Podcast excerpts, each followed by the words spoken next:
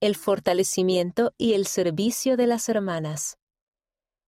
Tanto en las redes sociales como en persona, la Presidencia General de la Sociedad de Socorro ha continuado con su labor de fortalecer a las familias, a las personas y servir a los hijos de Dios en todo el mundo. En marzo de 2022, la presidenta Jean B. Bingham habló sobre el aniversario número 180 de la fundación de la Sociedad de Socorro.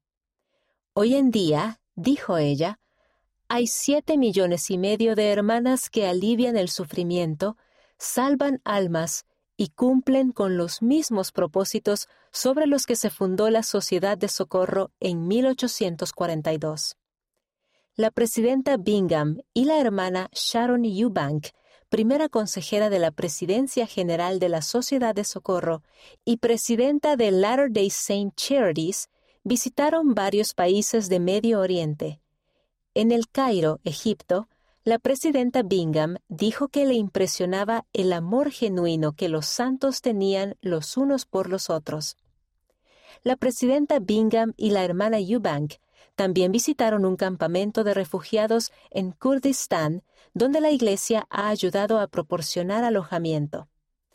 La hermana Reina I. Aburto, segunda consejera, visitó España, junto con la hermana Michelle D. Craig, primera consejera de la Presidencia General de las Mujeres Jóvenes.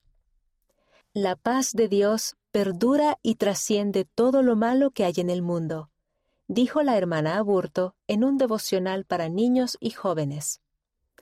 A través de las redes sociales, la Presidencia General de la Sociedad de Socorro publicó mensajes sobre la nutrición, el bienestar y la salud de la infancia en coordinación con los servicios de bienestar y autosuficiencia de la Iglesia, para hacer llegar a los padres mensajes sobre los beneficios del lavado de manos, el agua potable, la elección de alimentos saludables, la lactancia materna, la vacunación, el saneamiento y las visitas clínicas.